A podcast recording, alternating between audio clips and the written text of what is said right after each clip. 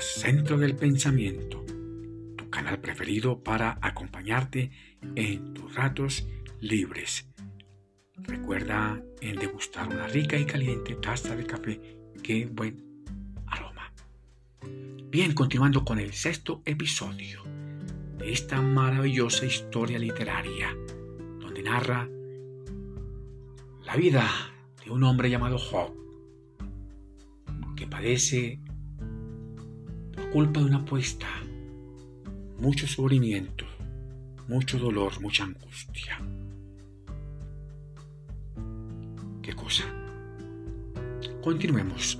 Aún le quedan muchas fuerzas a Job para emplazar al Creador a un juicio.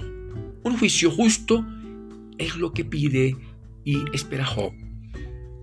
Job mantiene inalterada su confianza y fe en el Creador, que le hace esperar contra toda esperanza. Es consciente de la desigualdad que hay entre él y el Creador. Job se considera una criatura indefensa y dice, Dios no es como yo para decirle, vamos a comparecer en un juicio. Y sabe muy bien que, aunque pretenda pleitear con él, no le responderá de mil razones una sola. Job insiste, yo quiero dirigirme al Todopoderoso. Deseo discutir con Dios, pase lo que pase. Job pide al Creador, ante todo, no me condenes. Hazme saber qué tienes contra mí. ¿Por qué me arruinas mi vida, oh gran Dios amado? Él insiste en presentarse ante el tribunal del Creador, pues está seguro de que todos los argumentos y pruebas están a su favor. Y dice, ojalá supiera cómo encontrarlo cómo llegar a su tribunal. Presentaría ante él mi causa con la boca llena de argumentos probatorios. El espíritu desolado y desamparado no sabe dónde encontrar al Creador para ir a su presencia.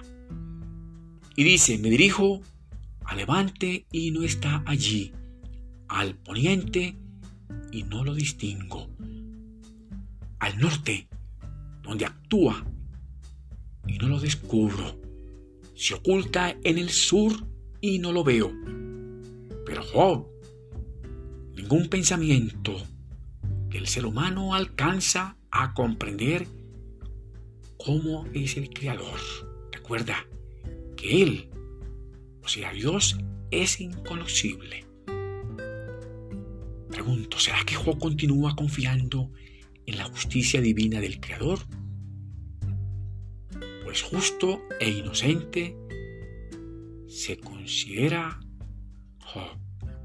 Recuerda, y mucho lo recuerda, el gran Job, ese justo hombre, que sus pies pisaban, sus huellas seguían su camino sin torcerse. Y dice, no me aparté de sus mandatos y guardé en mi pecho sus palabras. Qué gran hombre piadoso tenemos aquí. El Creador conoce perfectamente de ello. Job deja en sus manos su causa con la sincera seguridad de que saldrá absuelto y no culpable. Y dice, ya que el Creador conoce mi conducta, que me examine y saldré puro como el oro. ¿Por qué es difícil para Job encontrarle sentido a la vida? Job ha perdido todo lo que llenaba y daba sentido a su agradable vida a su familia, bienes, salud y honor en la sociedad. Todo eso lo perdió en un abrir y cerrar de ojos. Para Job, el presente es horroroso. No lo soporta más. Dice que por alimento tengo mis sollozos y mis gemidos desbordan como agua. Lo que más temía me sucede. Que más me aterraba me acontece. Vivo sin paz, sin calma, sin descanso, en puro sobresalto. No aguanto más esta situación, oh amado Dios. Hasta el mismo Creador, que hasta ahora había sido mi amigo, me es hostil. Job ha perdido el gusto por la vida. Es nula su existencia. Estoy hastiado de vivir, murmura el justo Job. El futuro es aún peor que el presente eterno. Job no encuentra camino. El Creador bloqueó y cerró la salida a sus problemas. Y dice Job, en el horizonte solo se avisoran tinieblas y el sin sentido de la muerte. Job no quiere seguir viviendo, no le encuentra sentido a la vida. La circunstancia de su mal lo abruma. Estamos frente a un vacío existencial en Job. Job no para de maldecir. Le es tan pesada la existencia que la mira con malos ojos. La odia, la repudia. Por eso maldice el día en que nació y la noche en que fue concebido y todo momento de su vida. Compasión con el justo Job, por favor. Acordaos cuando el piadoso Job puso pensamientos en su boca y abriéndola maldijo el día diciendo, muera el día en que nací, la noche que dijo, han concebido un varón. Ese varón es el justo Job. Que ese día se vuelva tinieblas, que el Creador desde lo alto se desatienda de él, que sobre él no brille la luz, que lo reclamen las tinieblas y las sombras, que la niebla se pose sobre él, que un eclipse lo aterrorice, que se apodere de esa noche la oscuridad, que no se sume a los días del año, que no entre en la cuenta de los meses, que esa noche quede estéril y cerrada a los gritos de júbilo. Que la maldigan los que maldicen el día, los que entienden de incitar al leviatán, a ese apostador, a ese oponente malvado. Que se velen las estrellas de su aurora, que espere la luz y no llegue, que no vea el parpadear del alba, porque no me cerró las puertas del vientre y no se escondió a mi vista tanta pobreza y tanta miseria. ¡Qué horror! ¿De dónde le salen tantas palabras a Job para continuar maldiciendo? Para Job la vida es un sufrir permanente. Ello borra de su memoria subconsciente todos o esos pocos momentos alegres experimentados en su vida pasada. A pesar de toda maldición, cree que vale la pena continuar viviendo. Guarda muchas esperanzas para salir de este tormento.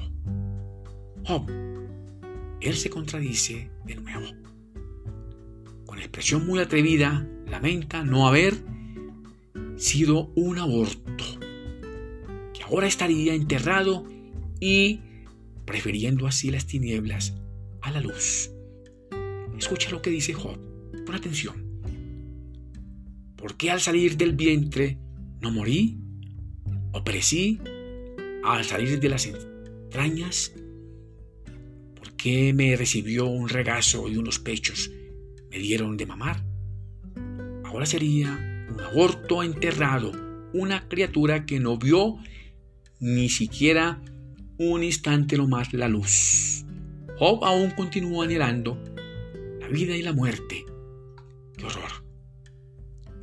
Según un concepto muy antiguo, la muerte es como un sueño del que no se despierta nadie.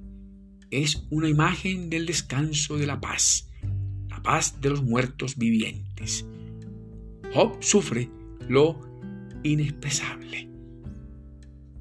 Quiere librarse del dolor que perfora su cuerpo y su alma. ¿Qué mejor para él Así lo piensan muchos Job en este bendito mundo. Y dice que ojalá me evaporara en las tinieblas y velara mi rostro la oscuridad. A pesar de sus tonterías, Job no piensa en suicidarse. Sus comentarios absurdos los deja al dictamen del Creador. Y Job afirma, ojalá se cumpla lo que pido y Dios me conceda lo que espero. Que Dios se digne triturarme y cortar de un tirón mi trama. Sería un consuelo para mí. ¿De dónde saca Job tantas fuerzas para lanzar gritos desde lo más profundo de su ser?